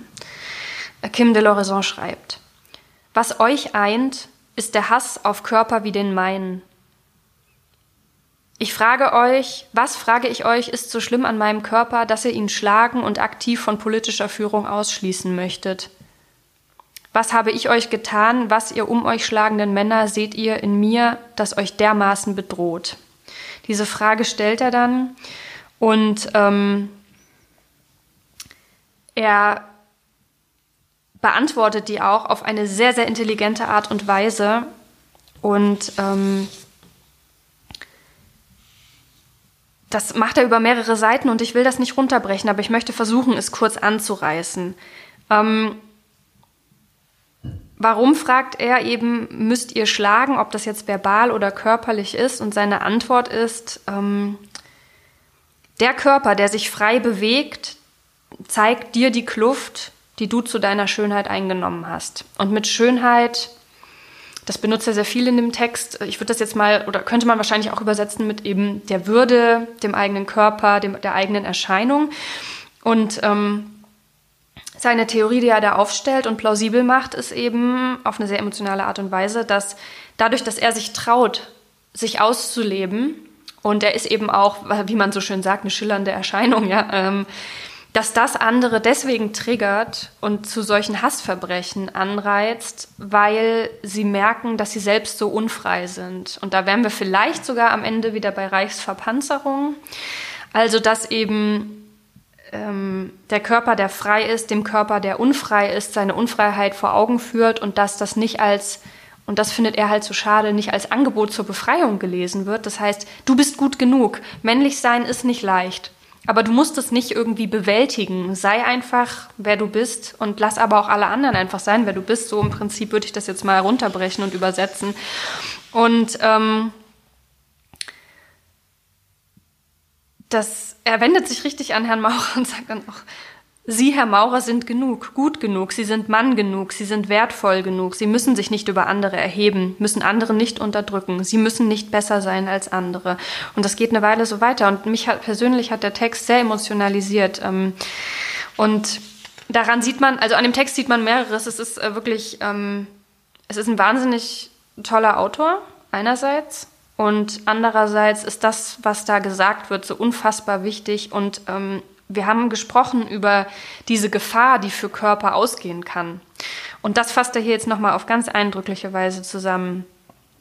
Ähm, und zwar zitiere ich jetzt nochmal einen kurzen Moment. Oft wird der Vorwurf gehört, dass die Männer, die Weißen, die Reichen, die Rechten gecancelt werden, nichts mehr sagen dürfen. Alok Manon, non-binäre Aktivistin, sagt dazu, das ultimative Canceln ist, ausgelöscht zu werden. Fürchten Sie sich, Herr Maurer, davor ausgelöscht zu werden? Ich meine nicht, von einer Podiumsdiskussion ausgeladen zu werden. Ich meine, getötet zu werden. Ich, Herr Maurer, fürchte mich davor. Jeden Tag. Ich nehme jede Faust, jedes Messer, jede mögliche Waffe in meiner Nähe wahr. Und das aus gutem Grund. Letztes Jahr starben mindestens 375 geschlechterreiche Menschen in Hassdelikten. Die Dunkelziffer liegt im drei, vermutlich im vierstelligen Bereich.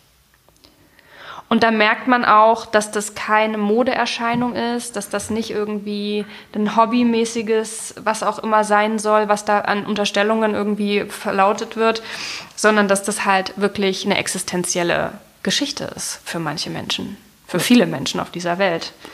Das ist tatsächlich ein sehr krasser Text und ähm, ich glaube, das ist äh, die, die, die Dimension sozusagen, die das hat, ist eben, das ist wirklich eine gesellschaftliche Dimension. Das ist auch nicht was, was halt ein Einzelner, der irgendwie durchgeknallt ist. Das ist da, haben, sind wir auch wieder am Anfang bei Reich, der eben feststellt, das geht nicht, dass wir nur den einen Kopf angucken und ja. sagen, naja, bei der hat das halt und dann muss man das halt aufarbeiten und dann vielleicht hat das am Ende nicht mehr, wenn mhm. wir es mhm. gut behandeln sondern es ist gesellschaftlich so in den Strukturen drin, bei Reich eben die Erfahrung damals, die er gemacht hat, dann kamen halt viele und die hatten die gleichen Probleme von häuslicher Gewalt in diesen beengten Wohnungen, ja. mit den schlechten Arbeitsbedingungen, Lebensbedingungen der Menschen und so, die haben immer zu denselben Problemen geführt.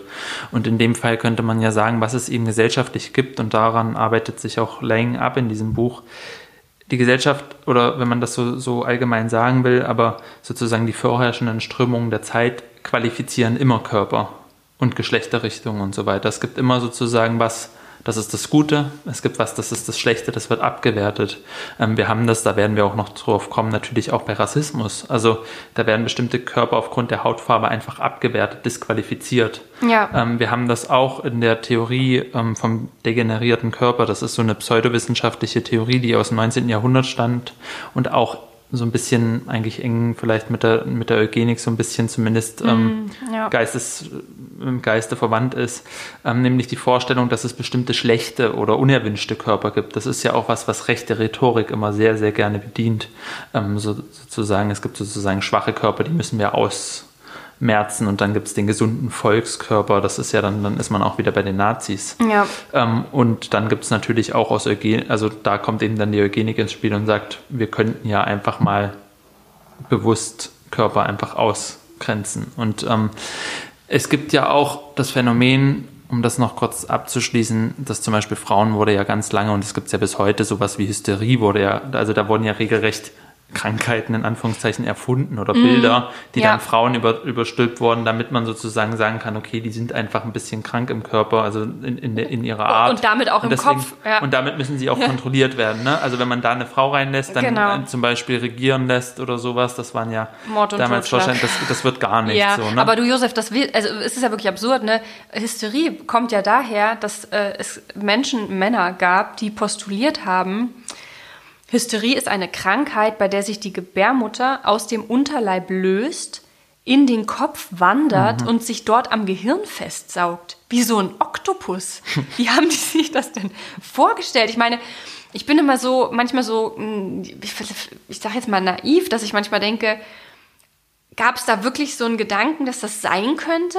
Oder ist das alles fiktiv? Also ist das eine riesige Verschwörung, ja, dass sich Männer denken, wir müssen jetzt mal die größte Scheiße erfinden, die uns einfällt, um Frauen zu diffamieren? Oder ob auf diese Gedanken, die da noch irgendwie von wo, wo jemand dachte, das könnte ja vielleicht wirklich sein, dass da dann nur Leute aufgesprungen sind, die sich dann dachten, das können wir uns mal zunutze machen. Ich verstehe wirklich, also mir ist das unbegreiflich, wie, wie man dazu kommt. Ich, find, ich, verstehe, sehr- ich verstehe sehr gut deinen Punkt und ich glaube, dass sozusagen, was, was man nicht, also was das, also oder was eine entscheidende Sache daran ist, ist, dass diesen Männern halt mit ihren Theorien zugehört wurde Ja. und Leute, die viel, viel schlauere Theorien hatten über Leben, Austausch und so weiter, wurden angefeindet, wie Magnus Hirschfeld oder wenn Ja. sie Frauen waren, in der Regel halt über lange Zeiträume gar nicht gehört, die, die hatten gar keine Chance, das zum Ausdruck zu bringen, Mhm. während Männer sozusagen sich also wirklich den größten Scheiß überlegen konnten. Und, und dazu muss man aber auch sagen, es gibt noch ein anderes Phänomen. Ähm, teilweise gab es nämlich auch gerade in dieser medizingeschichtlichen Sache, ähm,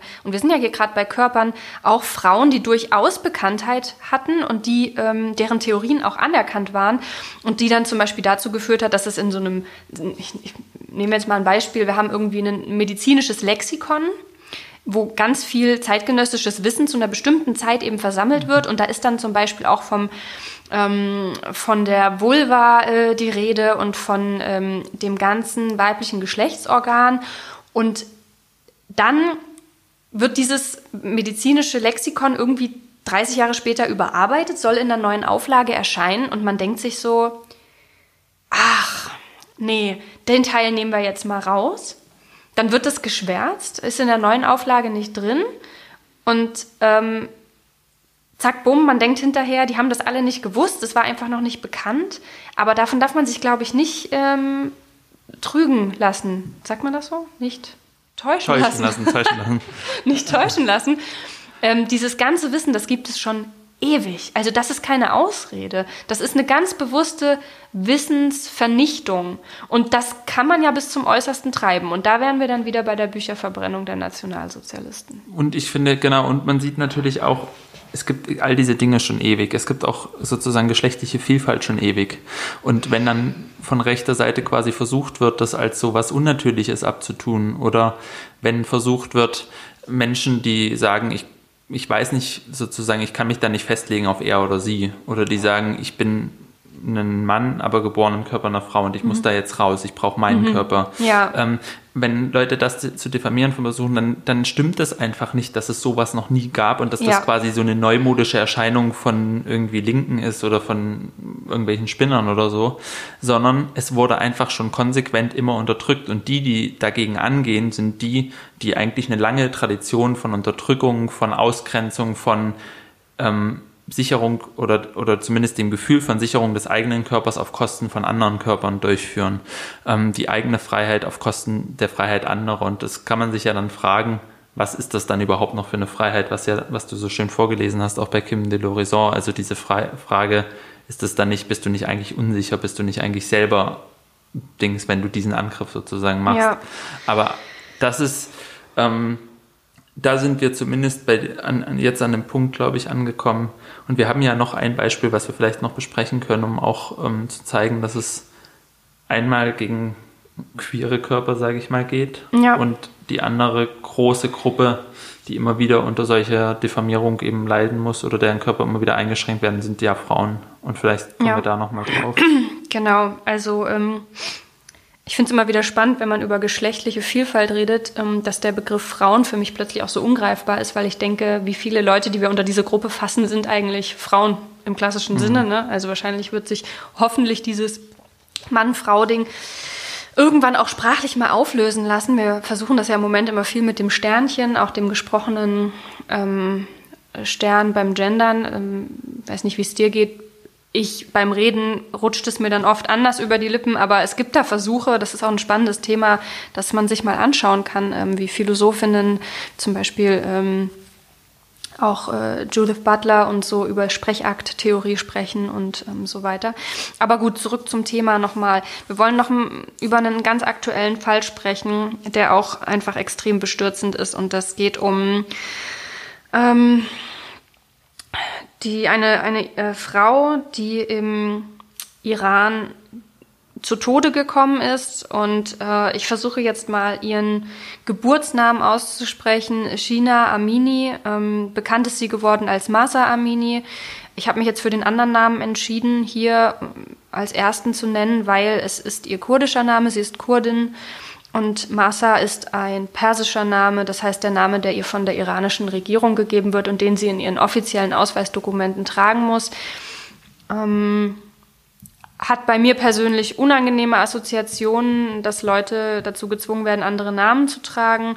Ähm, deswegen, ich wollte es nicht unerwähnt lassen. Es wird auch, also die kurdische Abstammung dieser iranischen Frau wird auch noch eine Rolle spielen, wenn wir uns diesen Fall anschauen. Ich denke mal, viele, die das hier hören, wissen genau, was passiert ist. Zumindest wissen sie das, was in den Medien verhandelt wird. Also diese junge Frau ist mit 22 Jahren verhaftet worden in Teheran. Ähm, sie war dort unterwegs mit ihrer Familie und wurde von der, und sie heißt wirklich so, iranischen Sittenpolizei aufgegriffen, weil sie ihr Kopftuch, ihren äh, Hijab nicht richtig korrekt getragen habe. Und sie wurde dann eben festgenommen. Die Polizei wollte eine Art Moralrede, ähm, einen Moralappell äh, an sie weitergeben, um sie da zu belehren, wie sie sich zu kleiden hat. Und wird dann aber nicht wieder nach Hause, sondern in ein Krankenhaus gebracht und verstirbt dort dann ähm, nach drei Tagen, die sie im Koma liegt. Und die Polizei sagt, sie hatte einen Herzinfarkt und einen Schlaganfall erlitten. Und ähm, es gibt aber eine CT-Aufnahme ähm, ihres Kopfes, die eine Blutung zeigt, ein Hirnödem und ähm, einen Knochenbruch. Und es gibt auch ZeugInnen, die sagen, dass diese Frau von der Polizei geschlagen wurde. Und wie sehr jemand geschlagen werden muss, dass es dann zu solchen Verletzungen kommt, kann man sich ja vielleicht in Ansätzen vorstellen.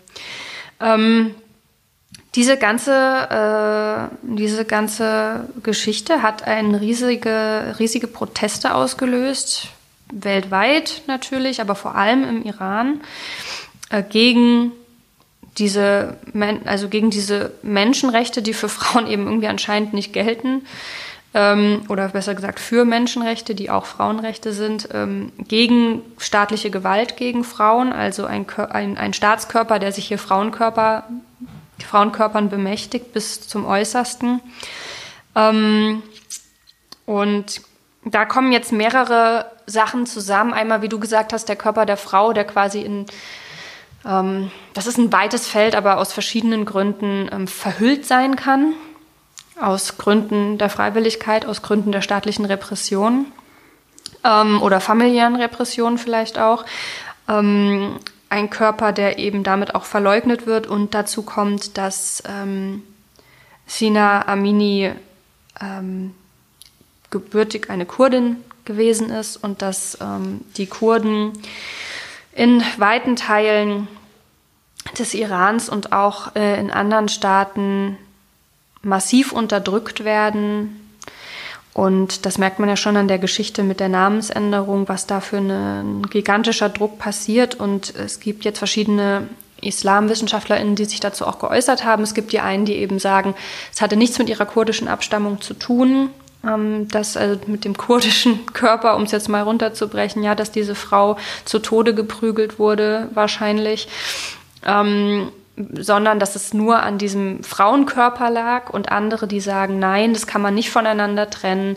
Ähm, es ist zwar jetzt nicht gleich ersichtlich, wer kurdisch ist und wer nicht, aber diese trotzdem rassistischen ähm, ja, Urteile, die da eine Rolle spielen, wenn jemand als kurdisch identifiziert wird, ähm, die seien wohl auch ausschlaggebend gewesen, dass diese Frau im Vergleich zu den anderen Frauen, die an diesem Tag auch verhaftet wurden, eben nicht zu also dass die eben zu Tode gekommen sind und die iranischen Frauen, die keine Kurdinnen waren, eben nicht. Und ich kann das jetzt nicht in allen Details auserzählen. Das ist wirklich ein ähm, bestürzendes und gleichermaßen aufschlussreiches Geschehen gerade. Da kann man sich an anderer Stelle auf jeden Fall nochmal, ähm, oder dazu ähm, rufe ich auch auf, nochmal schlau machen.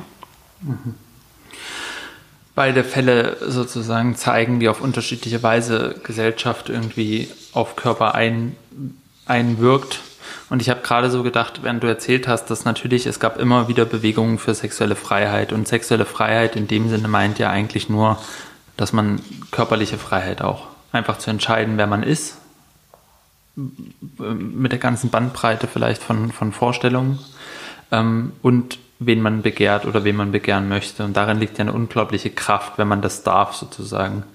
Und ähm, ich habe mir aber gedacht, dass die ganzen oder viele dieser sexuellen Freiheitsbewegungen in den letzten Jahr, Jahrhunderten im Patriarchat passiert sind und meistens doch eigentlich vor allem bedeutet haben, dass das für Männer zutrifft. Ja. Vor allem erstmal für Männer, dass die diese Freiheiten kriegen oder so. Ne? Also ähm, dass da eine gewisse Form von Befreiung zum Beispiel von irgendwie zu starren Regeln oder so stattfindet.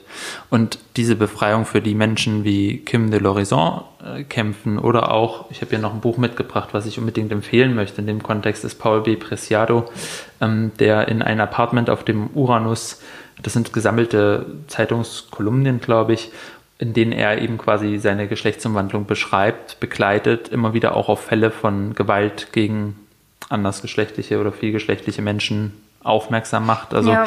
da hat man sozusagen die Bandbreite. Und ich glaube, diese Art von Befreiung von Körpern, ähm, das ist eine, eine, Art von Freiheit, die können wir uns gar nicht vorstellen, was das bedeuten würde, wenn die umgesetzt sind im ganz positiven Sinne. Ja. Also ich glaube, da waren wir einfach noch nie. Nee. Sozusagen, das ist, das hat nichts zu tun mit irgendwie Hippies, die kiffen und ähm, wenn ich das jetzt mal so kurz despektierlich sagen darf. ja. ähm, die und, und sie irgendwie sagen, wir machen jetzt ein bisschen Weltfrieden, indem wir Sex haben oder so, ja. ähm, sondern das ist eine, eine, eine andere Form von Vorstellung von Freiheit, nämlich eine, in der wirklich man das anerkennt, was der andere sein will. Und das finde ich ist so ein bisschen, wenn wir immer über Utopien reden oder auch über Utopien in Romanform oder ja. so, dann sind solche Bücher, die teilweise quasi vom Jetzt erzählen, aber eben eine andere Denkungsart öffnen, ähm, manchmal viel die viel besseren Utopien vielleicht sogar als ja, irgendwelche geschriebenen, erfundenen Welten, wo dann irgendwie Leute rumrennen auf dem, auf dem Mars, der jetzt kolonialisiert ist oder be, besiedelt ist sozusagen. Definitiv, ist ja. Ist eigentlich viel uninteressanter als das, oder? Das sind doch eigentlich die, die utopischen Vorstellungen von, von einer Form von Befreiung, die viel weitergeht als, als alles, was Reich sich vielleicht überlegt hat oder so. Komplett und ich finde auch an der Stelle nochmal total interessant, wir, wir sprechen ja in der Regel vor allem über Literatur und damit auch über Sprache und wie sich, also es gibt ja immer auch den Vorwurf an die Sprache, dass, dass es Modeerscheinungen sind, wie Sprache damit umgeht, zum Beispiel eine geschlechtliche Vielfalt abzubilden. Und ähm, ich bin so froh, dass Sprache wandelbar ist und geformt werden kann, weil sie wurde ja auch geformt, bevor wir neue Denkweisen uns erschlossen haben. Das heißt, sie kann nur limitiert sich ausdrücken. Und es ist kein Verbrechen an der Sprache, diese Sprache genauso zu öffnen wie unser Denken. Und da wäre zum Beispiel auch eine Begrifflichkeit, die du gerade genannt hast, total interessant anzuschauen, weil man sprach ganz lange von Geschlechtsumwandlung. Und mit Geschlechtsangleichung genau. wird gleich wieder ein ganz anderes Thema deutlich, nämlich dass da niemand steht, der sagt, ich entscheide mich jetzt um, es passt mir jetzt nicht mehr, dass ich äh, mit Penis oder ohne Penis geboren bin, sondern da ist ein tiefes existenzielles Wissen um den eigenen Körper da. Und das so zu gestalten, sich selber so zu gestalten, dass man auch von der Gesellschaft so wahrgenommen wird, wie man ist und dafür dann nicht getötet wird, angegriffen wird, eingesperrt wird das ist etwas, was in der Sprache sich auf jeden Fall, und da sind wir wieder beim Thema Utopie, was jetzt hier so mit reingerutscht ist, aber was auf jeden Fall sich in der Sprache zeigen wird. Und ähm, ich meine, jetzt greife ich natürlich komplett vor, aber mit Utopien werden wir uns ja nächstes Jahr mal wieder beschäftigen und da werden wir definitiv auch über sprachliche Utopien sprechen, glaube ich. Auf jeden Fall. Vielleicht ähm, am Ende von diesem, diesem Buch, was, was und, und dieser Folge, aber auch diesem mhm. Buch von Everybody, Olivia Lang, ähm, das eben wirklich empfehlenswert ist. Sie macht das ja letztlich, kommt zu einem ähnlichen Schluss. Sie guckt sich diese Biografien von Reich und Hirschfeld an. Sie sagt sozusagen, sie zeigt zwei, wo die Ideen von, wenn wir mehr Freiheit zulassen, wenn wir aufhören, so starre Muster anzulegen, wenn wir den Menschen eine gewisse Freiheit ermöglichen in, in ihrem Begehren, in ihrem Körper aber auch. Ja? Also wir, wir, reden nicht nur über Sex, sondern auch eben über Körper einfach, in ihre Körper, so ihren Körper auszudrücken, wie sie das möchten. Dann können wir zu einer besseren Gesellschaft kommen. Also ähm, Reich war der Meinung, dass man zu einer Gesellschaft kommen kann, die weniger Kriegerisches hat, die weniger Brutales hat sozusagen. Mhm. Ähm, Hirschfeld war der Meinung, man sollte einfach diese Freiheit den Menschen geben. Ne? Man sollte sozusagen das anerkennen, dass es mehr Formen gibt. Ähm, und wenn wir das sozusagen schaffen, dann geht es der Gesellschaft als Gesamtes besser. Das gibt es historisch als Ideen, aber eben mit bestimmten Beschränkungen. Sexualität, Freiheit ist immer mit bestimmten Beschränkungen behaftet. Es gibt immer sozusagen die Kehrseite, die einfach, könnte man sagen, die Realität ist. Also es gibt in der Realität und gab immer wieder, und das haben wir ja dann gehört, zwei Beispiele, ähm, sozusagen extreme Gewalt gegen anders anders geformte sozusagen. Ne? In einem bestimmten Rahmen ist Freiheit, wird Freiheit sozusagen kaum angetastet. Ja. Und dann aber in anderen Rahmen wird es eben extrem angetastet, weil es die eigenen Vorstellungen so sehr ähm, von, von bestimmten Menschen äh, ja, angreift oder so. Und, und sie kommt dann eben auch zu dem Punkt und sagt, okay, wir haben jetzt also, ähm, und das ist ja vielleicht auch jetzt zumindest für mich das, was ich jetzt aus der Folge mitnehme, wenn man das mal so sagen kann, ähm, ist das, dass wir jetzt Leute haben, und auch schon seit einigen, einigen Jahren Leute haben, die wirklich für sich für eine, für eine andere Welt einsetzen oder sich wirklich für mehr Freiheit einsetzen. Und Freiheit im Sinne von Freiheit für viele und nicht Freiheit für die Gruppe, die die Macht sozusagen ja. hat. Und dass man denen zuhören sollte und dass es total spannend ist, was die zu sagen haben und was in ihren Büchern steht. Und ähm, dass das letztlich nur eine Bereicherung für alle sein kann. Dass es aber auch immer parallel den Versuch geben wird und auch gibt, Körper zu unterdrücken, Körper zu diffamieren, Körper auch für krank zu erklären. Ja. Und dass, dass dieser sozusagen, dass in diesem Widerspruch oder in diesem Widerstreit ähm, zwischen zwei Positionen die Körper sich befinden, permanent. Ja. Wir alle befinden uns permanent da drin und entweder wir sind halt auf der Seite derer, die sich um ihren Körper noch nie Gedanken machen mussten, weil er so akzeptiert wird, wie er ist, oder wir sind auf der Seite derer, die halt ausgegrenzt werden oder ja. so. Aber ähm, das ist eben einfach also für unser Körper als Politikfeld, das ist damit vielleicht genau gemeint. Körper werden zugerichtet, Körper können aber auch selber Kraft entwickeln, wie Kim de Dorison und sagen, ich gehe da jetzt raus und ich zeige, es geht auch anders, ich mache es ja. einfach anders. Und vielleicht ist das nochmal ein gutes Schlichtwort. Wenn du einverstanden bist, dann ende ich mit einem Zitat Sehr gerne. von Kim de Lorison aus seinem Essay in der ähm, Neuen Züricher Zeitung. Ich fordere sie nicht heraus werfe keinen Fehdehandschuh, möchte keine politische Podiumsdiskussion, kein mediales Großaufgebot, ich fordere nichts. Ich biete Ihnen nur an, zu zeigen, wie ich lebe. Und ich würde gerne sehen, wie Sie lieben. Denn, lieber Herr Maurer, ich lebe. Ich lebe irrlichternd, gerne, blumenwiesig und ich lebe in Gefahr. Ich lebe und Leben heißt für mich zu lernen. Und was heißt es für Sie? Und mit diesen Worten bedanke ich mich sehr bei dir, Josef. Ich habe heute wieder sehr viel gelernt. Vielen, vielen Dank. Ähm, ich freue mich auf die nächste Folge und wünsche uns jetzt endlich einen schönen, wohlverdienten Feierabend. Danke dir, Lynn. Mir hat auch total Spaß gemacht und vielleicht noch ein ganz kurzer Ausblick auf die nächste Folge. Da werden wir über Rassismus reden und über die Ausgrenzung von nach Hautfarbe sozusagen, die nochmal einfach ein eigenes Feld ist, was wir nicht einfach alles zusammenschmeißen wollten. Mhm. Und da werden wir uns damit beschäftigen und wieder sehr viele schöne Bücher dabei haben. Auf jeden Fall. Dankeschön. Mach's gut. Ciao.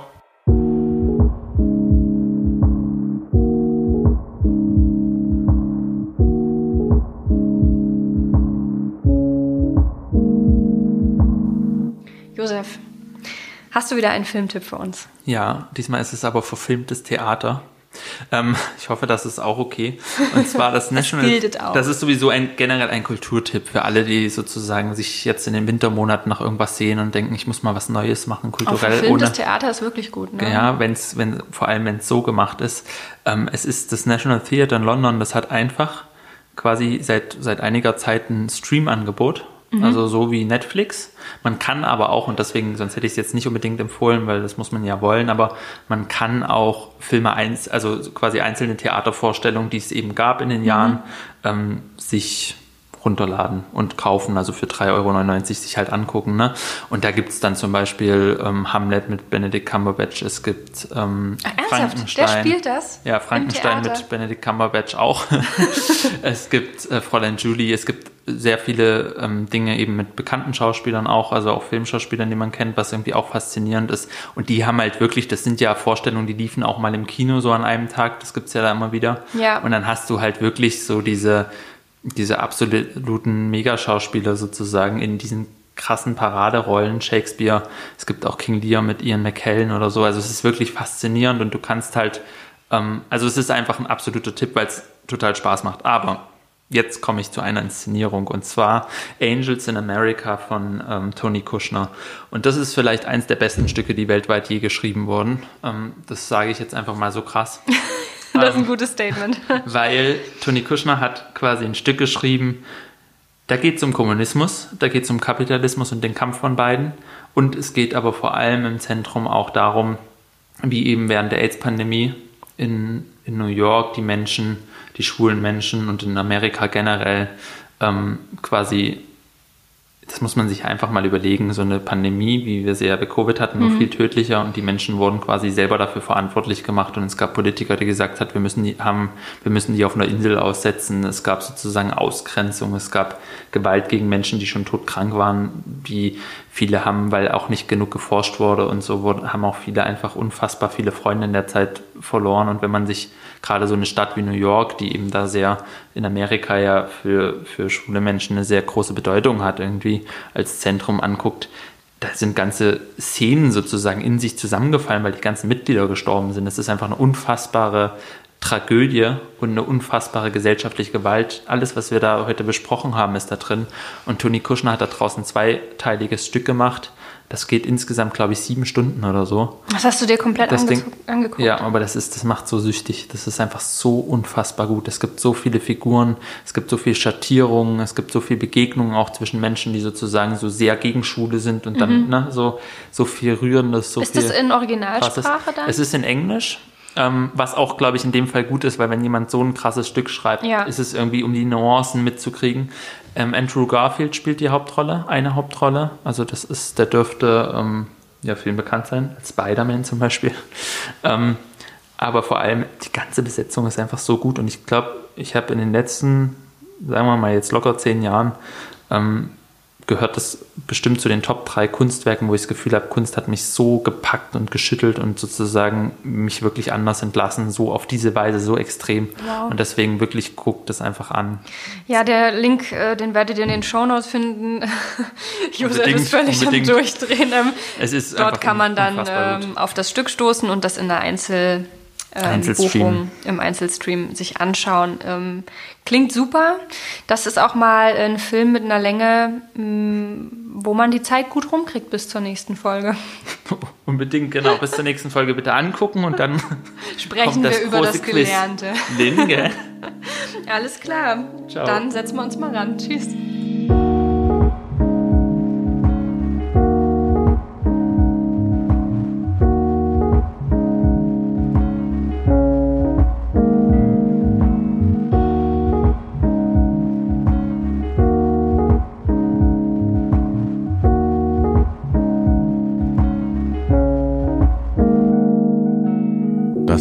Wasser und Buch, der Podcast für literarische Grundbedürfnisse mit Lynn Penelope Miglitz und Josef Braun.